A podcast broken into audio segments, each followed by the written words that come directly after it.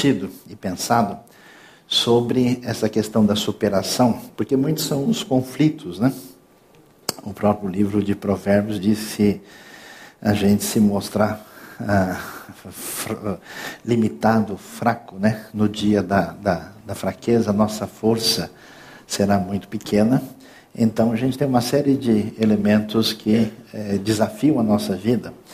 E é interessante ver as pessoas que fizeram diferença na história, fizeram diferença na sua própria vida, no seu ambiente à sua volta, uh, e conseguiram transformar a sociedade de maneira positiva.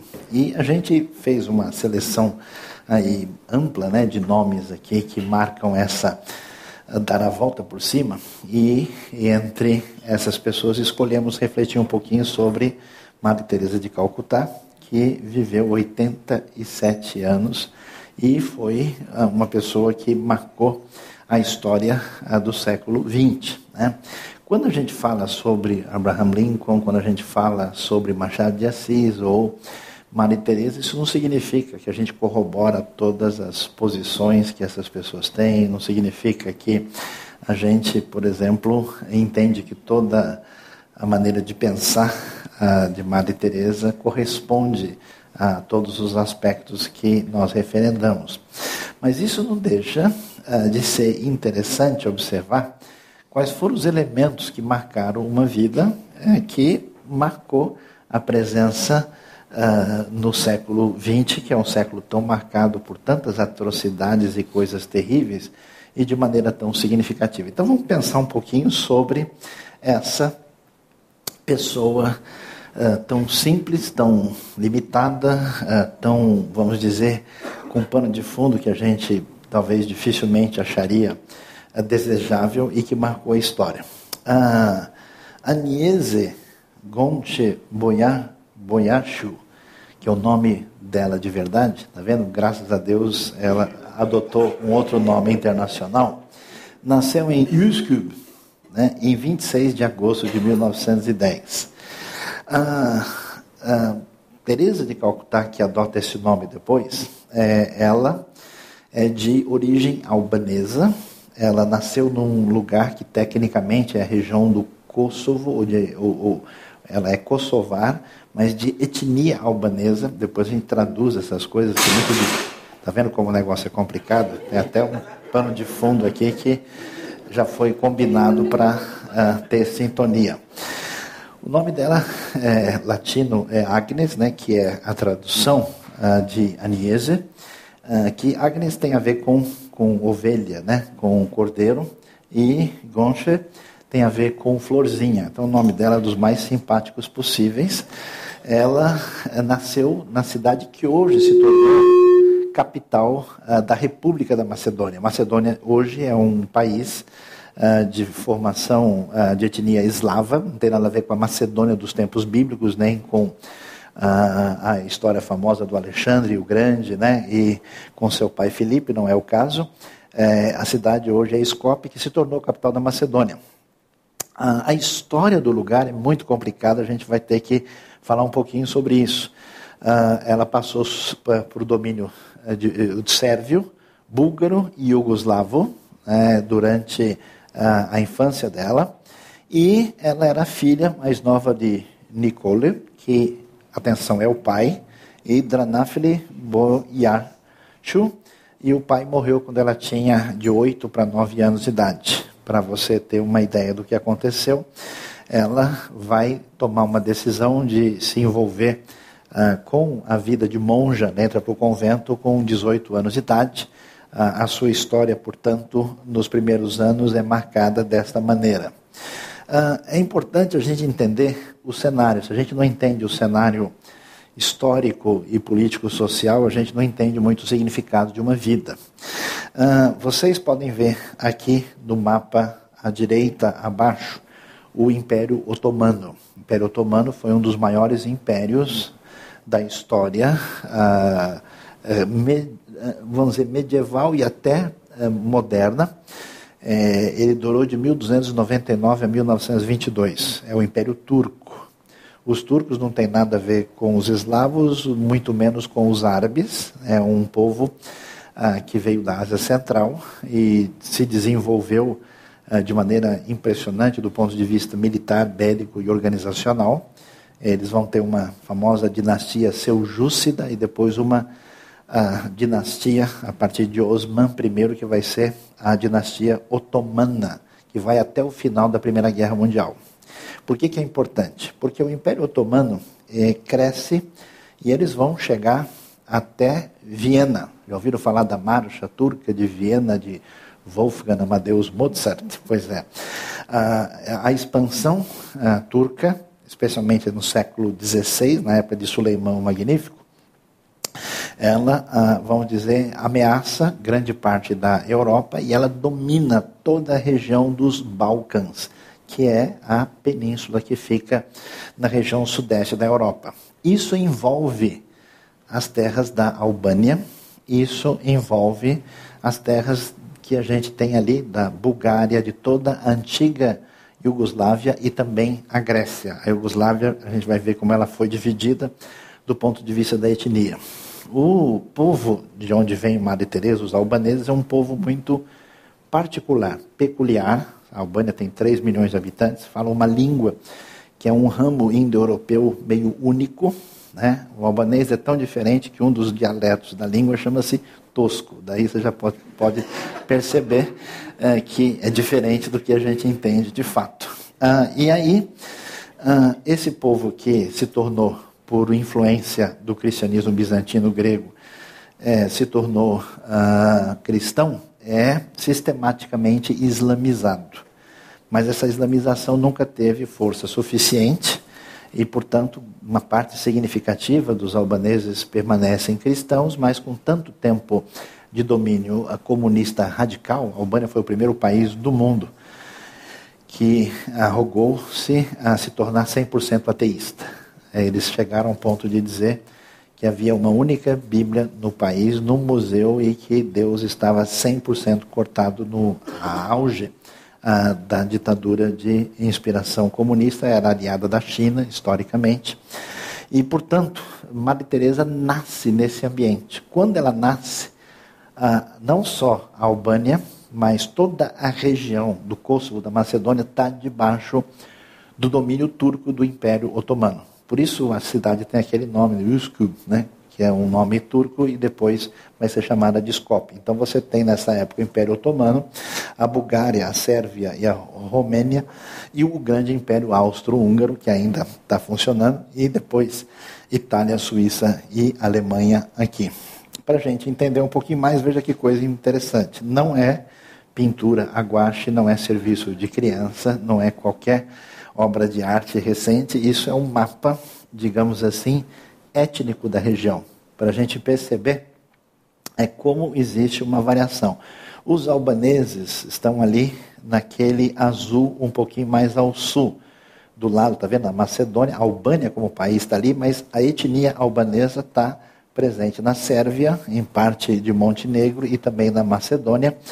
E é por isso que a Iugoslávia sempre foi, é, como a gente a conheceu, né, na época do Josip Broz Tito, o grande mão forte da Iugoslávia, foi uma tentativa de unir um país que nunca existiu, porque você tem, na prática, sete etnias muito distintas, que nem se entendem linguisticamente, com gente de tradição ortodoxa, gente de tradição muçulmana, numa espécie de caldo complicado. O que eu quero dizer com isso é o seguinte: Maria Teresa não tinha nem país, nem etnia. Se você está reclamando do seu, lembre-se que nem isso ela tinha, não tinha nem do que reclamar, porque foi um caldo ah, de situação histórica, política muito complicada. Hoje você tem mais ou menos esse quadro, né? Eles têm a Albânia ali, a Macedônia, a cidade está ali, mas nós temos a parte daquilo que foi o restinho da Iugoslávia, que envolvia Sérvia, Montenegro e a República Kosovar do Kosovo e a Bósnia-Herzegovina. E aqui, vamos todo mundo falar três vezes rapidamente, vamos lá, né? A Croácia e finalmente a Eslovênia.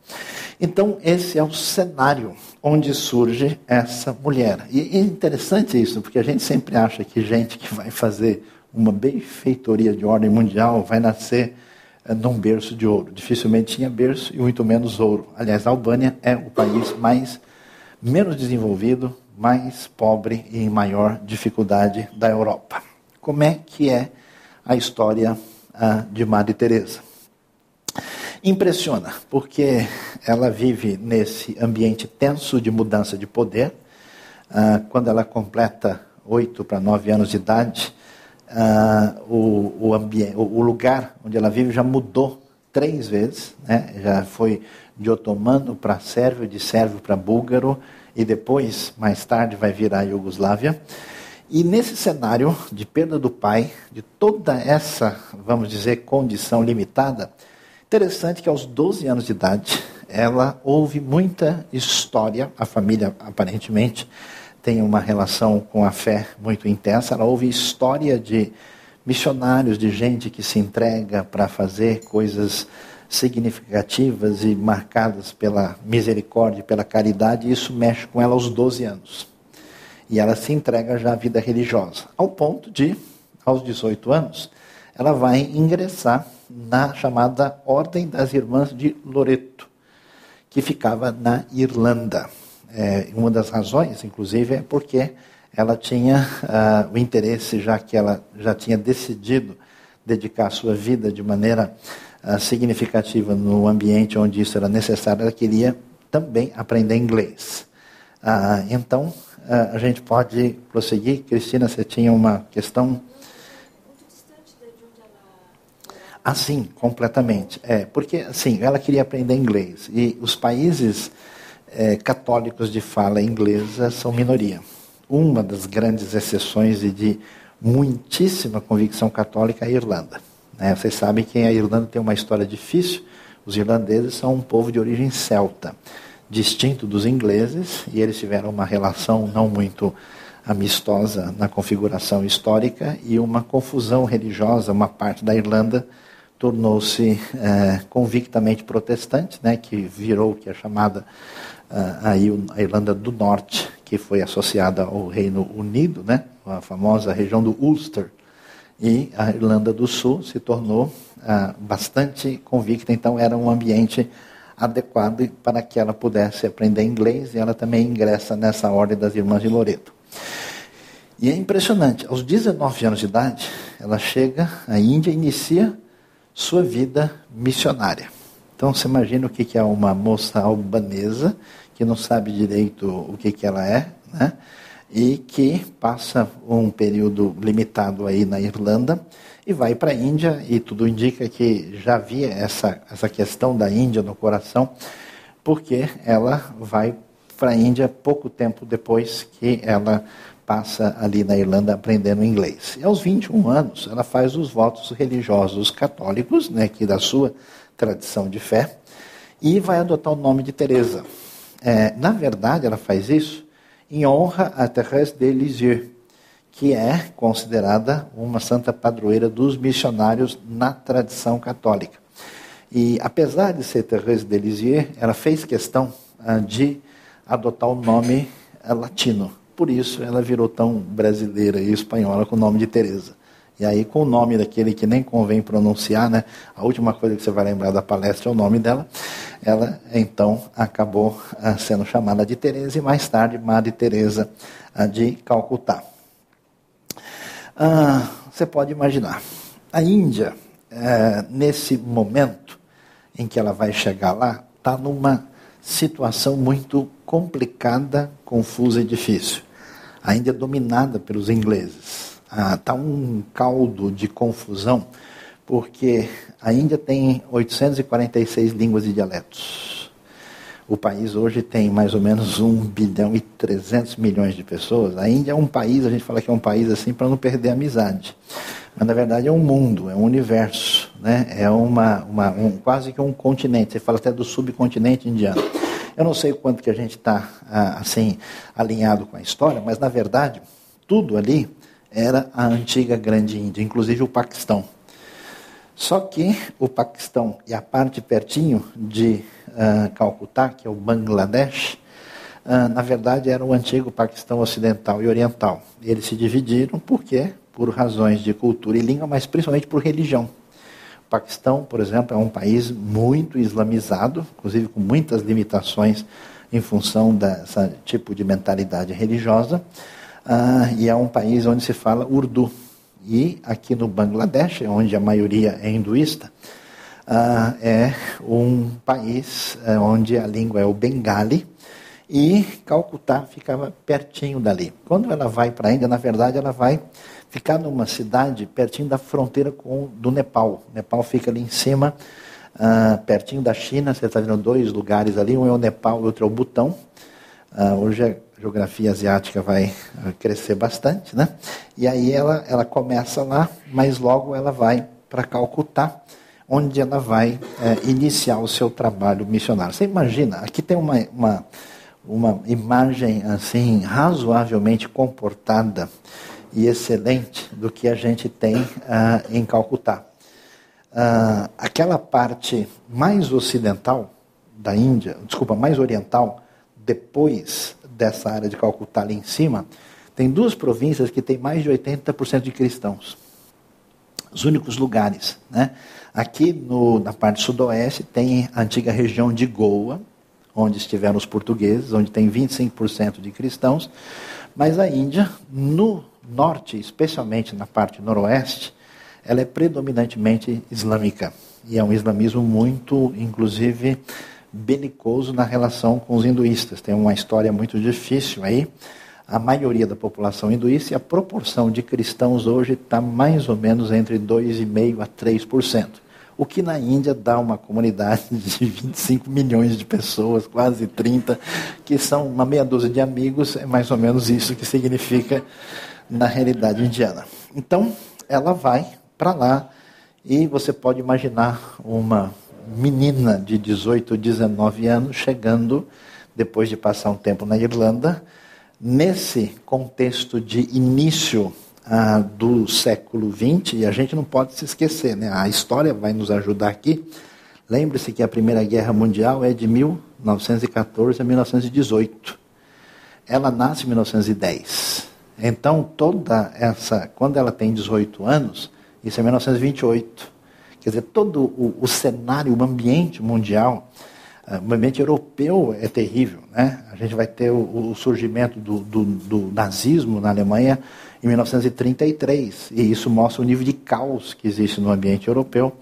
Então, se você lembrar que as duas guerras é 14 e 18, 39 e 45, e que toda a região do Oriente Médio, incluindo a Índia, está debaixo do colonialismo europeu, então é uma época efervescente, problemática, de falta de paz, de caos, de confusão, de uma série de desdobramentos dos piores possíveis. Esse é o mundo que Madre Teresa recebeu. Então, não fique tão chateado assim que as coisas não estão indo tão boas, porque elas já estiveram piores. Aí, o que, que a gente vai ver? Quando ela vai para Calcutá, quer dizer, ela, ela começa lá pertinho do Nepal e depois desce para Calcutá, ela acaba ah, sendo realmente atingida e chocada. Né? Tem a história famosa de que ela vai pegar um trem e quando ela vai pegar um trem, tem um sujeito em condições lamentáveis de sofrimento, de dor, de doença, e o sujeito fica né, pedindo para ela água, dizendo que ele está morrendo de sede e tal, e ela quer fazer alguma coisa, não sabe o que fazer, ela fica numa situação difícil, e uh, com isso aquilo não sai da cabeça dela, e ela é, é, é extremamente atingida pela realidade da chamada pobreza absoluta a pobreza assim aviltante, uma miséria grotesca que atinge e é, mexe muito com a cabeça dela. Né? Uh, a gente sabe que as ditas missões cristãs, muitas delas foram feitas de boa vontade, com bom pensamento e até com boa intenção. Mas muitas foram muito mal sucedidas. E às vezes uma pessoa que tem perfil religioso e que vai para um contexto para ajudar, é, às vezes conscientemente ou não, mais atrapalha do que ajuda. E um dos problemas das ditas missões cristãs em ambientes como a Índia é o que Mahatma Gandhi disse, né? Eu estou pronto a escutar o Jesus dos evangelhos, mas dos cristãos eu não quero não. O Jesus que eu leio eu aceito, mas o comportamento da dita cristandade, né? Ele chegou a ser uh, expulso em função de uma postura racista uh, quando ele fez uma, ele estava num trem, ele foi expulso e foi maltratado em função da sua aparência. Então, assim como os ensinamentos de Jesus de Nazaré se confundiram com as práticas que não tem nada a ver com Jesus na história, isso criou uma situação traumática. E ela estava num ambiente é, religioso que era um ambiente que era um convento que auxiliava uma escola, mas não queria chegar perto de ninguém. Então, o pessoal, na verdade, era uma escola que dava assistência uh, de educação, especialmente para as pessoas mais ricas e mais abastadas do ambiente uh, de Calcutá. Portanto, eles viviam ali segregados, fechados como europeus, sem se aproximar da população local. Aí ela é, vamos dizer, internamente massacrada no coração ao perceber o nível degradante dessa pobreza. Na região de Bengala, ali perto do atual Bangladesh, Calcutá e região, houve uma fome muito significativa, onde muita gente morreu e tem até uma história como ela vai lá e corre atrás na rua e invade espaços inesperados em busca de pão, né, porque não tinha condições e eles mesmos estavam ameaçados na própria escola, isso mexeu com ela.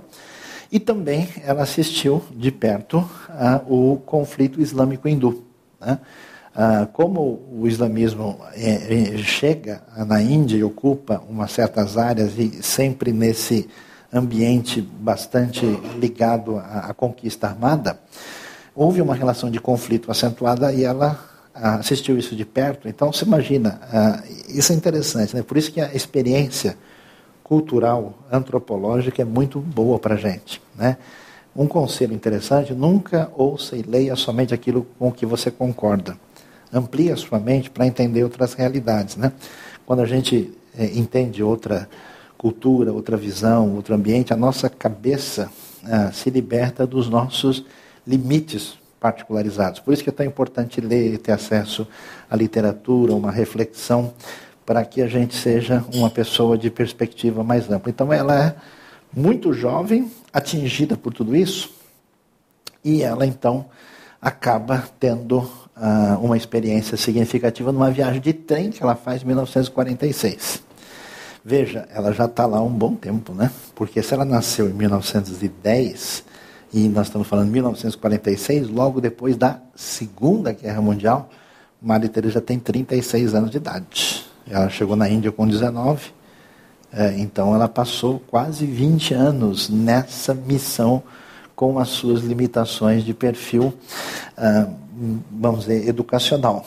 E essa viagem mexeu com a cabeça dela é, quando ela viu de perto né, a situação da pobreza e ela então entendeu que, como ela mesma explicou nas palavras dela, que ela recebeu um chamado dentro do chamado.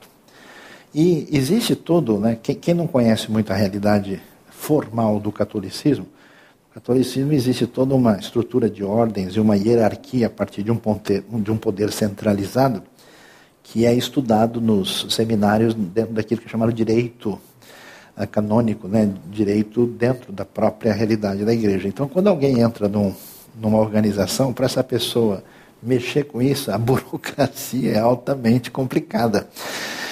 E quando ela conversa com o pessoal dizendo, olha, ah, eu agora é, tenho convicção de que Deus quer que eu vá mexer com os mais pobres dentre todos os pobres. E eu quero sair da minha zona de conforto e ir lá na rua mexer com os leprosos, com os doentes, com as pessoas ah, em situação de risco mais acentuado. Foi muito difícil, porque ela na verdade, não, então você tem que abandonar completamente a ordem, não, não pode ser desse jeito. Ela teve que eh, fazer uma correspondência oficial, teve que aguardar uma permissão de instâncias superiores para que ela, vamos dizer, pudesse fazer isso sem ser expulsa ah, da ah, ordem a qual ela pertencia. E a partir, então, de 1948, é interessante, né? É, é bom a gente ver isso, né? Começou com 12, ah, tomou uma decisão significativa aos 18 e 19. Passaram-se mais 20 anos, ela repensou a partir de uma experiência forte e agora já praticamente ah, com quase 40 anos de idade, é que ela vai uh, ter um redirecionamento completo da vida que vai, de fato, marcá-la por aquilo que é chamado de Maria Teresa de Calcutá no seu trabalho de vocação para com os pobres. Aí o que, que vai acontecer? Ela funda em 1950 a, a ordem que vai ser chamada as missionárias da caridade. Ela vai adotar esse famoso, né? É, é, famoso vestimenta azulada que ela acaba é, criando de configuração mais simples, vai marcar essa ordem e ela vai levar é, com o seu trabalho também algumas das chamadas uh, irmãs que também estavam com ela ali e que acabam sendo impactadas. E qual que era a ideia? Primeiro, vida simples. A ideia era ali, aliada a essa ideia mais monástica de contenção dos desejos pessoais, uh, uma vida de dedicação à oração. E a frase que ficou muito forte é que ela diz, era dito como é que você vai é, poder tratar essas pessoas que estão sofrendo da maneira como elas estão? Qual, qual é a força para você fazer isso? Ela diz: Eu vejo em cada indigente, leproso, pobre, miserável, favelado, Cristo no rosto deles. Então, eu tô, é, ela usou muito o texto de Mateus 25, né? a ideia de que quando vocês fizeram a essas pessoas, vocês fizeram a mim. E aí, então, ela vai caminhar nessa direção de realmente focalizar entre os mais pobres de todos, que é a direção da sua vida. E aí começa, então, efetivamente a trajetória de trabalho naquilo que vai ter um desdobramento na história de Madre Teresa. Ela, inclusive, foi um negócio polêmico, né? Porque preste atenção, a gente está falando de Madre Teresa. Eu já recomendei uma vez e volto a recomendar um filme interessantíssimo de um sacerdote chamado Dans, um sacerdote belga.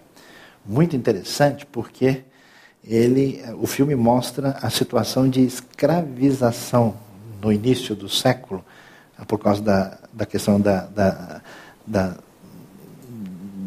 produção industrial iniciando a revolução industrial, né? então como as crianças eram usadas como mão de obra barata e tinha acidente, eles morriam.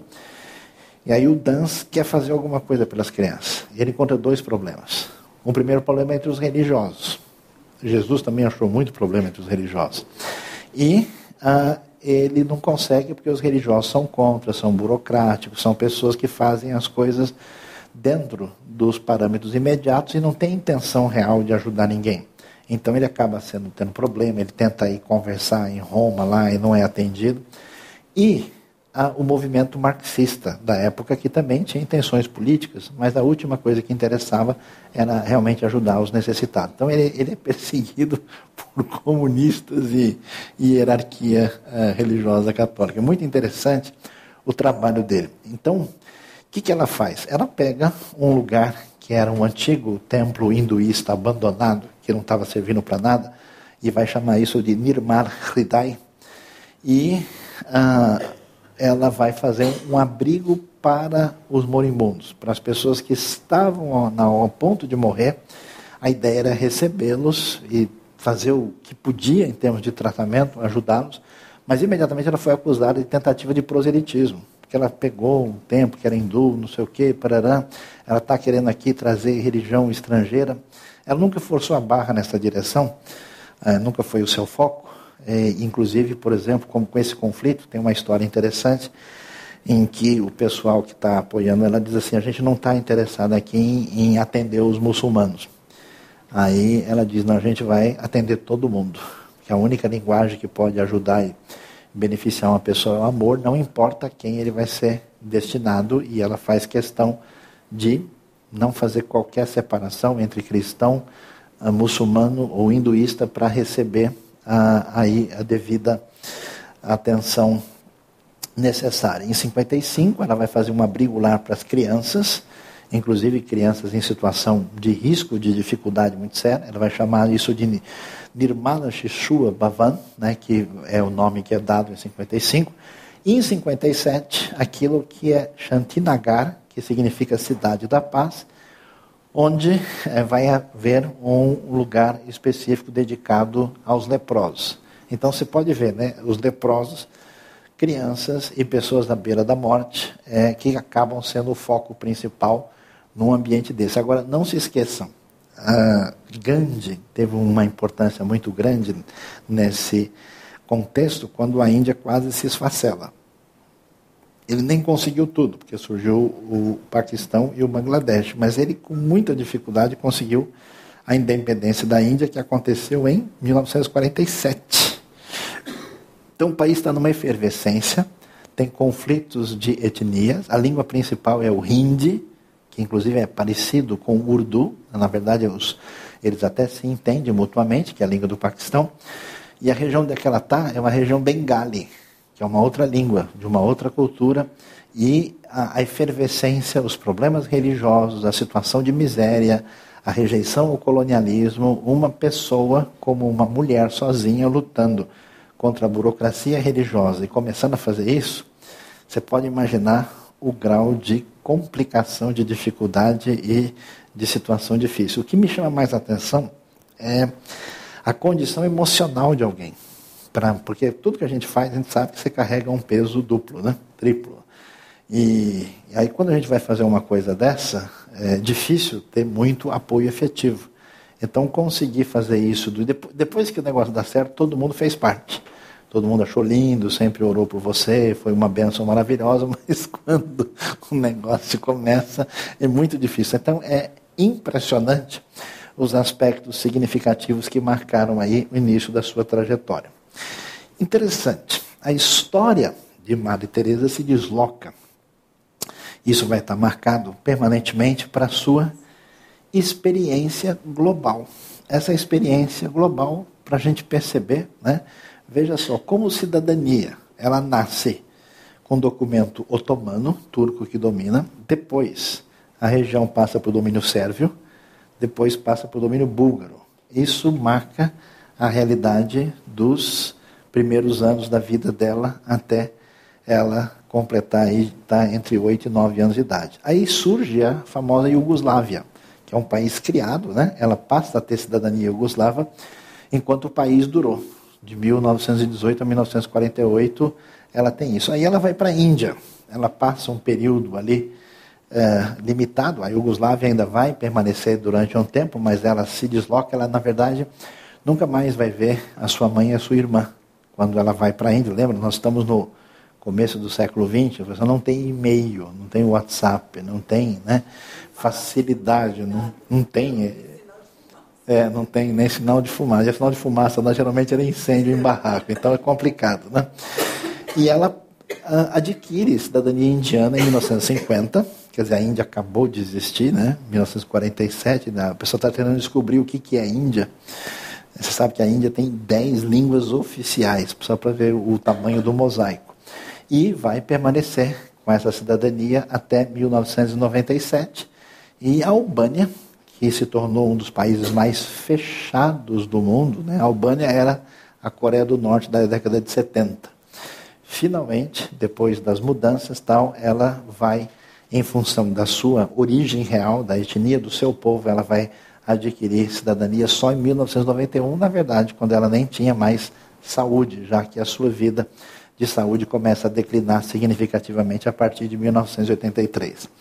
Essa freira pequena, magrinha, albanesa, uh, corajosa, maluca, né?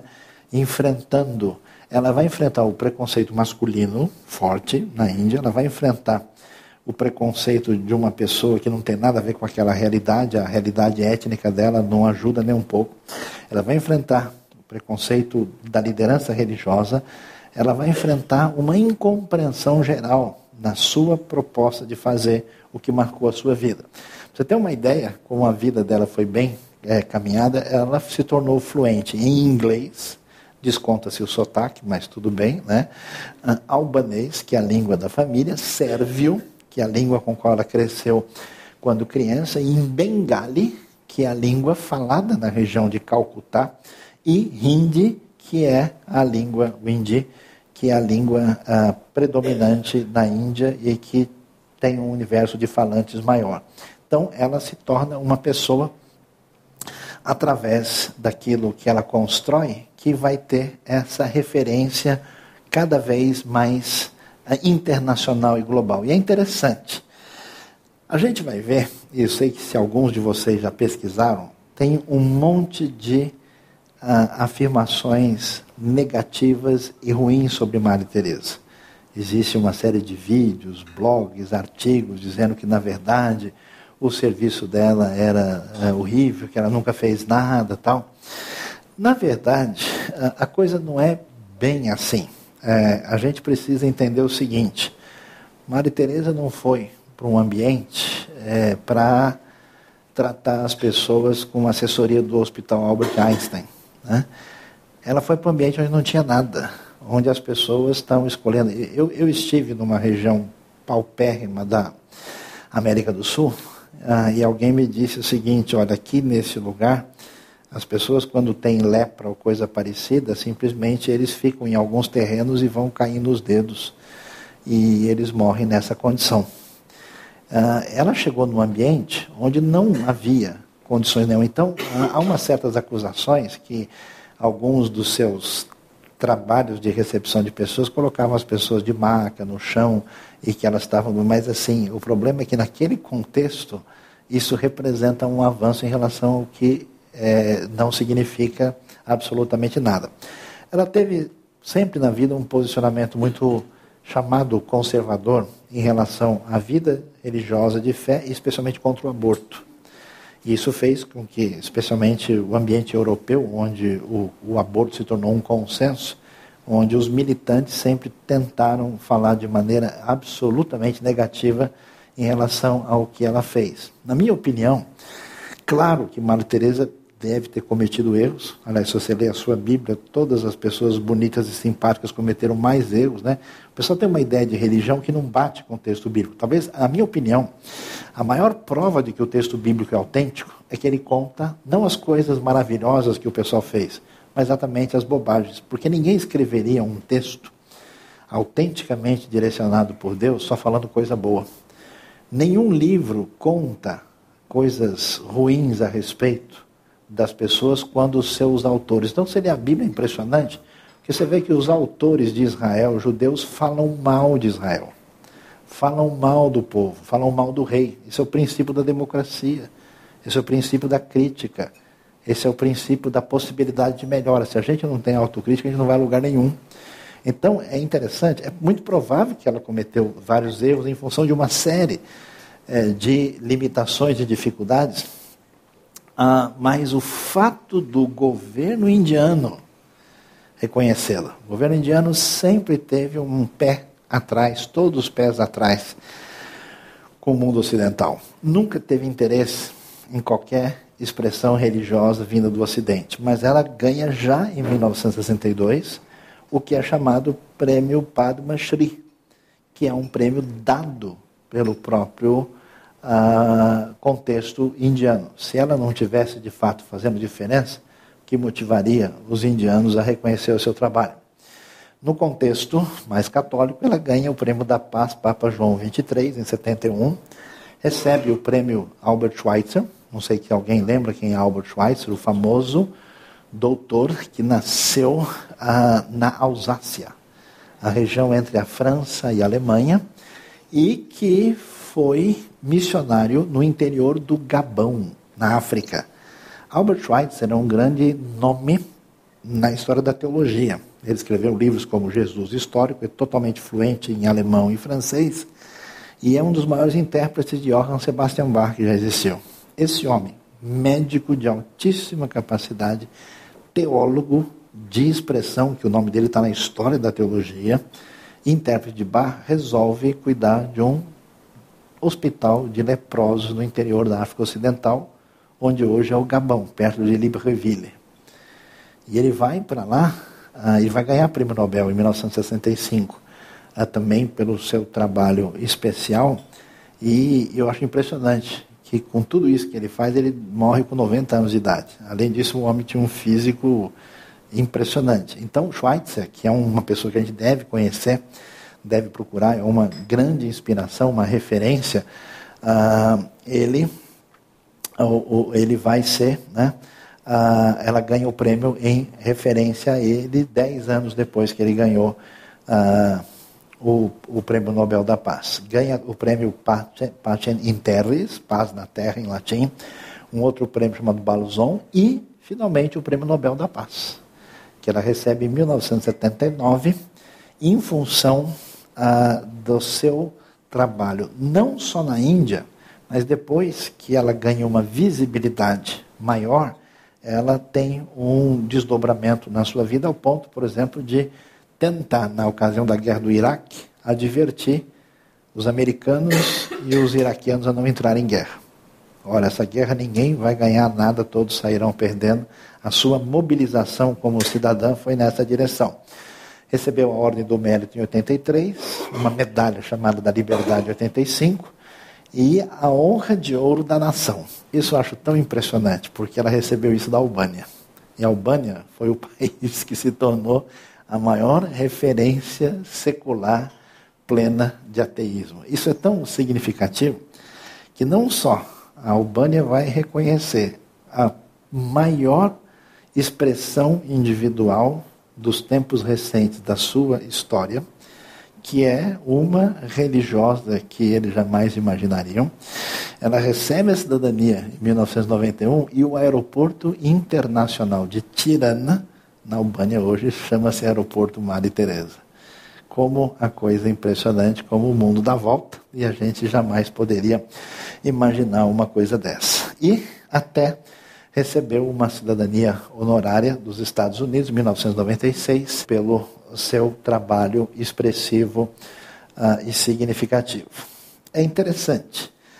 Maria Teresa, com seus possíveis erros e acertos, marcou a sua vida saindo de uma relação de zona de conforto para uma atuação efetiva e ela se dedicou à paz e aos pobres. Ela se envolveu com a fome na Etiópia, esteve presente para uh, fazer diferença nesse contexto, nesse ambiente. Quando uh, Israel teve que se mobilizar para garantir a segurança do país, entrou em conflito com a milícia que tinha se estabelecido ah, no Líbano em 1982 e houve, infelizmente, uma guerra muito ruim, uh, ela vai para esse ambiente no meio do conflito entre os soldados israelenses e entre uh, as milícias, especialmente ligadas aos movimentos islâmicos do tipo jihadista. Ela vai está eh, presente no ambiente da Ucrânia, quando tem o famoso acidente lá de Chernobyl, e se envolve também no momento dos conflitos internos na Armênia, em 1988. Né, a, a questão para mim que é o seguinte: será que essa mulher já não tem trabalho suficiente? Né? Será que ela precisa, vamos usar a expressão popular, procurar sarna para se coçar? Se é que a gente pode se envolvendo num ambiente desse, o impressionante é que ela, com a sua personalidade forte, com a sua coragem e determinação, ah, ela acaba é, tendo uma visibilidade, um espaço onde ela passa a agir e não se omite da sua responsabilidade é, que cresce e acaba fazendo diferença nesses cenários também. O tempo passa e Madre Teresa é, não tem como durar permanentemente. Ela nasce em 1910, então aos 73 anos ela tem o seu primeiro ataque de coração. E a partir de 83 a saúde começa a se mostrar limitada, ela tem mais um segundo ataque, tem uma série de, de dificuldades e ela então passa a diminuir. Ela, inclusive antes da sua morte, né, as irmãs da caridade vão ter aí uma outra liderança que vai suceder e finalmente ela vai falecer no dia 5 de setembro de 1997. E aquilo que marca ah, surpreendentemente a realidade. Não tem como a gente tampar o sol com a peneira. Né? Uh, se alguém recebe uma visibilidade indevida, ah, pela mídia, essa pessoa consegue até ter um espaço na mídia. Mas no lugar onde a pessoa estava, a mídia não consegue fazer tantos milagres assim quando a gente experimenta a realidade do cotidiano. Uh, independente dos possíveis equívocos, né? Uh, existe uma questão séria que eu vou mencionar aqui agora. É, é, independente de qualquer um dos equívocos, ela, ela recebeu um funeral de honra nacional na Índia. Até porque ela era cidadã, falava duas línguas do país, gastou cerca de cinco, quase 50 anos da sua vida lá, e em função disso ela recebe um legado póstumo em todo o mundo. Surpreende porque nos últimos anos né, a gente tem uma mentalidade no mundo que não valoriza o particularismo. E Maria Teresa é particularista, porque ela pertence a uma religião específica, explicitamente. E não só pertence à religião, como ela faz parte de um grupo peculiar dentro da religião, que é ser freira, de uma ordem específica. E uma pessoa com um caráter tão delimitado, ter um desdobramento universal é mais difícil no jeito de pensar para a nossa sociedade. Se ela realmente não tivesse feito diferença, dificilmente ah, ela teria o desdobramento que ela teve. E hoje, você tem vários lugares no mundo, uma série de até prêmios, uh, lugares, monumentos, uh, localidades, dias uh, que são relacionados com o legado que se torna um legado póstumo que marca a realidade dos nossos dias. E isso no momento em que a religião passa a ser muito desvalorizada, a Europa entra num ambiente bastante secular e muito decepcionada com a religião institucionalizada. A religião institucionalizada, especialmente no ambiente da cristandade, comete erros absurdos. Envolvimentos com o nazismo, envolvimentos com movimentos uh, políticos altamente problemáticos, acaba se associando a guerras injustas, uma série de coisas que estão ligadas à associação indevida entre política e religião, onde, na verdade, existe sede de poder e domínio econômico. E aqui você vai ver uma pessoa que surge e cuja marca vai ter impacto de maneira muito significativa. Portanto, Madre Teresa, uh, a gente pode questionar e talvez o melhor questionamento feito sobre ela foi o seguinte: que ela disse frases do tipo que a, a, a dor e a situação dos pobres era a maneira de Deus poder abençoar o mundo. Ah, muitas pessoas chegaram a dizer: olha, parece que ela nunca encarou a pobreza de maneira bem pensada. Em vez de criar mecanismos efetivos que pudessem melhorar a condição dos pobres, num certo sentido, ela quase considerou a pobreza uma bem-aventurança, né? o que não bate muito com o jeito judaico e protestante evangélico de pensar. É, é verdade é, que o trabalho dela, como de qualquer pessoa, vai ter limitações. É verdade que a gente tem situações uh, em que talvez um pouco de raciocínio, de organização e de sistematização traga resultados mais efetivos. Mas existe duas coisas para a gente pensar. Uma é a ação poderosa da misericórdia e do amor que não tem uh, pagamento, não tem explicação que produzem uma diferença significativa, tanto espiritual como social, em qualquer ambiente. E a segunda coisa é que tem situações que a gente não tem como sistematizar, a gente tem que correr, senão todo mundo vai morrer. É, existem, talvez, são propostas que precisam ser pensadas. Em um certo momento, a pessoa está tão, tá tão ruim que não tem como se ensiná-la a pescar. Se você não cuidar dela agora, ela morre. E parece que Maria Teresa enxergou essa realidade. Ela podia ter feito melhor em algumas coisas? Podia. Mas quem criticou talvez pudesse já iniciar alguma coisa em vez de ficar simplesmente apontando erros. Eu acho que a maior parte das críticas não são equilibradas e são injustas e são ah, ah, tem viés particular da maneira de ser de quem critica. O que, que a gente pode pensar? O pensamento. O que, que uma mulher como essa ah, que tinha tudo para ter uma vida muito complicada, que nasceu no lugar errado, no momento errado, no contexto histórico, tudo errado, não tinha nada. Quantas pessoas nasceram em 1910 naquela região e tiveram talvez a maior parte das suas vidas ceifadas? Aliás, quem nasceu na região, você sabe que a Primeira Guerra Mundial começou exatamente ali, naquele ambiente dos Balcãs. Né? Então, o que, que ela, a gente pode aprender? Ela dizia coisas interessantes. Em 74, numa entrevista, ela disse: Eu vejo Deus em cada ser humano. Quando limpo as feridas do leproso, sinto que estou cuidando do próprio Senhor. Não é uma experiência maravilhosa? Amém, pessoal? Quem foi abençoado? Quando vejo o desperdício, sinto raiva dentro de mim. Não aprovo eu mesma sentir raiva, mas é algo que não se pode evitar de se sentir após ver, por exemplo, o que ela viu na Etiópia. Tem muita gente que só sente raiva quando alguém risca o seu carro e não por razões realmente importantes. A maior doença hoje não é a lepra ou a tuberculose, é antes o sentimento de não ser desejado.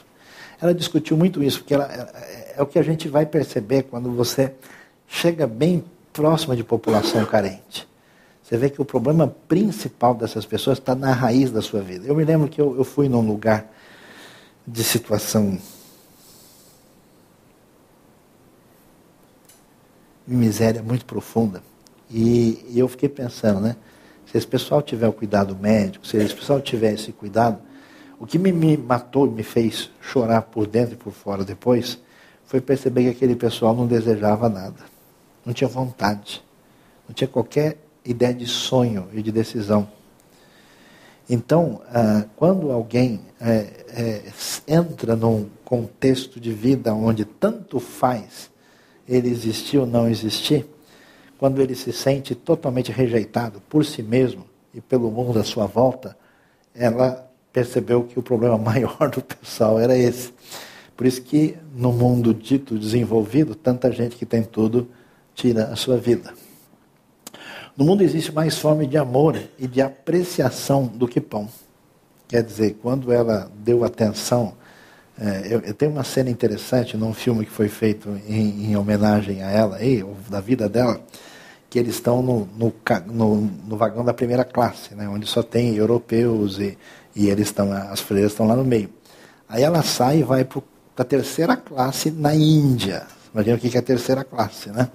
Ou seja, nem cabe, as pessoas estão todas amontoadas. E ela chega lá e o pessoal fica desesperado. Cadê a maluca da irmã? Né? ela foi lá para trás. E lá tem aquele pessoal né, que tomou banho mês retrasado, e todos eles juntos, né, em, em, alto e bom som.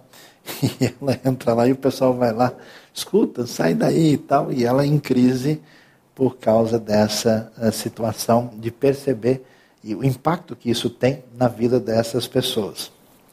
Às vezes pensamos que a pobreza é apenas fome, nudez e desabrigo. Pobreza de não ser desejado, não ser amado, e não ser cuidado é a maior pobreza. É preciso começar em nossos lares o remédio para esse tipo de pobreza. O foco principal no amor e na apreciação. O que incomodou a indústria do aborto e a população secular foi a militância que ela sempre teve contra o aborto. E que na nossa sociedade passou a ser, é, como se imagina hoje, direito. Aborto é o assassinato no ventre. Uma criança é um presente de Deus. Se não a quiser, dê-a para mim. A maior destruição da paz é o aborto, pois se uma mãe pode matar o próprio filho, o que impede de eu matar a você e de você me matar? Não há nada que impeça. Ela chegou a dizer frase do tipo: se no nosso mundo civilizado ocidental as mães estão dispostas a matar seus próprios filhos antes de nascer, o que resta do, da nossa cultura ocidental. É uma pobreza decidir que uma criança deve morrer para que você possa viver como deseja. A sua palavra foi forte, foi pesada e por isso ela foi tão ah, combatida e, e houve um ressentimento aí dentro dessa coisa. O aborto é o pior do que a fome, pior do que a guerra. Então a atitude dela. E fique imaginando, né? Porque você sabe que no Império Romano Antigo, criança não era gente até dois anos de idade. Então era permitido matar antes de nascer e depois também. Porque existe a lei. Sim, vários povos do mundo. Os antigos bárbaros germânicos, a criança nascia sem condições, ou eles transformavam em escravo, ou abandonavam, ou matavam. Se você não fosse útil o suficiente, não existe a ideia que existe na Bíblia. Né? A Bíblia diz o quê? Nasce Adam Betsalmeino Kidmuteino. Façamos o homem a nossa imagem, a nossa semelhança. A ideia de dignidade do ser humano ela é intrínseca, pois que a vida é sagrada. Esse é um conceito fundamental da tradição bíblica. E aí, ah, é, uma pessoa que vai pegar criança quase morta na rua em Calcutá, não tem como essa pessoa achar que aborto é legal, porque senão ela abortaria essas crianças também. O raciocínio não é muito diferente. Abortou do lado de fora, abortou do lado de dentro. Vai achar que é mais fácil, você vai ter menos sofrimento. A coisa não é tão pragmática assim. Um país que aceita o aborto não está a ensinar os seus cidadãos a amar, mas a usar a violência para obterem o que querem. É por isso que o maior destruidor do amor e da paz é o aborto, por causa dessa insensibilidade que se desenvolve. Aliás, uma coisa para a gente pensar: nossa sociedade hoje é tão violenta, né? A gente estava achando legal há pouco tempo atrás ver o pessoal jogar bola na cesta, né? passar a bolinha do outro lado da rede, fazer o gol. Hoje o pessoal acha o máximo o sujeito quebrar o nariz do outro até sangrar. Que mundo doido é esse? Não é que a gente vai parar com essa apreciação da violência? É uma banalização do mal, uma trivialização da violência, é algo que a gente precisa pensar que não parece ser a jornada correta. Muito boa frase. Se você julga as pessoas, não terá tempo de amá-las. A gente passa uma grande parte da vida tendo tempo para dizer o que o outro deveria fazer, deixar de fazer, enquanto você faz o quê? Tento dar aos pobres de amor o que os ricos conseguem com dinheiro. Muito legal. Não, eu não tocaria um leproso por mil libras, mas de boa vontade eu curarei pelo amor a Deus. Encontrei um paradoxo. Esse, é, esse aqui é muito legal. Se você amar até doer, não poderá haver mais dor, somente amor. É muito legal, né? Quer dizer, porque de fato, amar, no sentido bíblico, envolve compromisso e ação. E amar sempre vai doer, porque vai tirar parte de você. Você vai ter desgaste, você vai ter.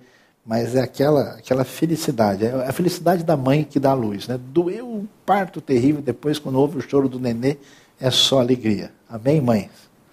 Eba, né? Não sei ao certo como é o paraíso, mas sei que quando morrermos e chegar o tempo de Deus nos julgar, Ele não perguntará quantas coisas boas você fez na vida, Ele perguntará quanto amor você colocou naquilo que fez. É interessante isso, né? A ideia da qualidade daquilo que se faz. E essa qualidade só é possível se a gente tem uma reação ao amor de Deus na nossa vida. A gente entende quem Deus é e está sintonizado né, naquilo que a Bíblia chama de ágape ou de chesed, que são a marca do próprio Deus. E ela disse ainda: dê ao mundo o melhor de você. Mas isso pode não ser o bastante. Dê o melhor de você a si mesmo. Veja você que no final das contas é tudo entre você e Deus.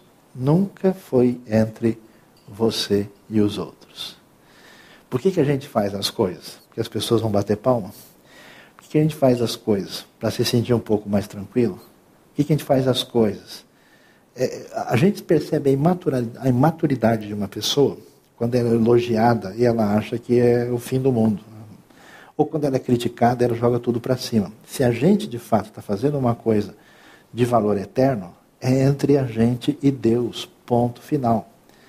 Tudo que você fizer, alguém vai criticar, tudo que você quiser fizer, alguém vai bater palma, mas não é a coisa mais importante. O que eu faço é uma gota no meio de um oceano, mas sem ela o oceano seria menor. Eu, o que eu acho legal ainda é essa, essa, essa dose essa poética da coisa que surge com força. Né? Mãos que servem são mais santas que lábios que rezam. Isso é interessante. Qual é o problema da religião? A gente cria o ritualismo desnecessário. A gente faz as coisas porque a gente fez. A gente reza ou ora supersticiosamente. A gente faz a coisa para cumprir tabela. Isso é bobagem. Se a coisa não surge autenticamente do coração, e não é verdadeira, nada pode afastar mais a gente de Deus do que a religião. Isso é ensino que a Bíblia vê. Você lê os profetas, lê os evangelhos, você vai ver isso. Então, quem serve ama de verdade. Nesta vida não podemos realizar grandes coisas, podemos apenas fazer pequenas coisas com grande amor. Ah, eu só vou fazer isso se eu resolver o problema do Brasil. Eu só vou fazer isso se for algo realmente importante. Não, mas só ir lá fazer isso, só conversar com cinco pessoas, mas são essas cinco pessoas que vai fazer a diferença. Muitas pessoas confundem nosso trabalho com vocação. Nossa vocação é o amor de Jesus. O trabalho vem como sequência disso. Jesus é meu Deus, ela diz: Jesus é meu marido, Jesus é minha vida, Jesus é meu único amor, Jesus é o meu tudo. Isso é interessante. A gente pode discordar de várias maneiras da tradição católica de pensar. A gente pode discordar de uma série de eh, elementos históricos e teológicos, mas o que marca eh, a vida de Maria Teresa são duas coisas fortes. Uma é a reação que ela tem com o exemplo pessoal de Cristo Jesus. Por isso ela coloca tudo na pessoa de Cristo. Ela não tem um outro elemento que é a referência maior dela. a outra coisa é a marca que ela tem da valor sem fim desse amor, que é um amor, digamos, extravagante e incondicional. Ela vai se envolver com o pessoal miserável, ponto e não tem nenhum retorno em relação a isso. Para a gente fechar, uns últimos destaques, o que aprender. Olhando para a história de Maria Teresa, onde ela nasceu, no momento da história que ela nasceu, a sua condição familiar, a sua situação de expectativa, a gente descobre que não importa a sua origem e suas dificuldades na vida. A gente vai ver que ela deu a volta por cima que ela de fato pode nos ensinar no nosso café hoje o que é superação. Ela para ela passar a vida falando, ah, mas se Deus existe, por que eu fui nascer num lugar que nem país eu não tenho? Como assim? Eu sou albanesa e eu não tenho a cidadania no meu próprio país. Não, mas imagina, eu era criança, quando eu vi lá, saíram os turcos, aí vieram os sérvios. Mas por que, que a gente ficou debaixo do domínio dos búlgaros? Ela tinha um monte de. Mas como assim? Por que, que eu tive que passar a adolescência do jeito que eu passei? Meu pai morreu, não fiz nem nove anos de idade. Ela tinha um milhão. Mas como Deus existe se o meu continente, além de ter essa confusão, entrou em guerra e se tornou uma guerra mundial onde morreram milhares de pessoas? É interessante que todos esses elementos mexeram no coração dessa mulher para doar a vida para quem não tinha condição de fazer nada em favor dela. A experiência de fé é mais do que determinante na vida humana. A gente acredita muito no nosso poder, na nossa economia, na nossa educação, mas preste atenção: entender o mundo é uma coisa, fazer alguma coisa precisa de uma centelha mexer lá dentro. E é difícil encontrar casos de pessoas que efetivamente fizeram diferença no mundo sem uma experiência de fé profunda. Então, se você nunca teve isso, e está cheio de gente dentro da igreja que nasceu, que não teve, pense bem, a Bíblia convida a gente. Né? Um grande sábio religioso procurou Jesus à noite para uma reunião e começou a conversar com ele e esperava que Jesus fosse falar difícil para caramba. Jesus falou: Olha, se você não nascer de novo, você não pode entrar no reino de Deus. Você precisa de um nascimento espiritual que envolve esse encontro com a graça de Deus tão profunda que é esse amor incondicional. É o tipo de amor que Deus mostra para Israel na lei e na história antiga, que Deus mostra na pessoa de Cristo Jesus e com que Deus abençoa o coração das vidas que se encontram com Ele. Uma pessoa só pode fazer muita diferença no mundo. Isso é muito importante. Porque a gente pensa o quê? Ah, não, temos que esperar a igreja, temos que esperar a associação X, temos que ver se ah, o governo faz alguma coisa, ver se né, o Estado mexe. As pessoas que fizeram diferença, preste atenção, elas deram a cara para bater. Elas saíram entrando sem educação, batendo em porta que se fechou. Ah, elas não ficaram como meros espectadores. Então, uma pessoa só faz diferença no mundo e a gente precisa pensar. Né? A gente não está aqui. Eu não sei se contaram para vocês, eu trouxe vocês aqui para enganar vocês com as piores das intenções possíveis. Né? Eu não quero que vocês venham aqui só tomar um café. Eu quero que vocês pensem em ser pessoas melhores e dizer como é que eu posso fazer diferença. Como é que eu posso abençoar a minha comunidade ou as pessoas na direção de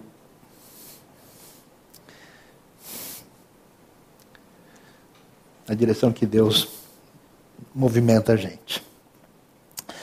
E quando a gente for fazer, vai ser difícil. Tudo que a gente fizer vai ser criticado. Sempre vai ter um uh, chato de plantão, né, que vai estar lá esperando você para dar a maior desanimada possível. É, com certeza, uh, tudo que a gente fizer poderia ter sido feito melhor, mas não seja refém do perfeccionismo. Não fique imaginando, ah, não, se eu não sei falar direito sobre Deus, eu só vou falar quando eu souber direitinho. Você nunca vai saber. Você nunca vai saber é, ajudar com perfeição.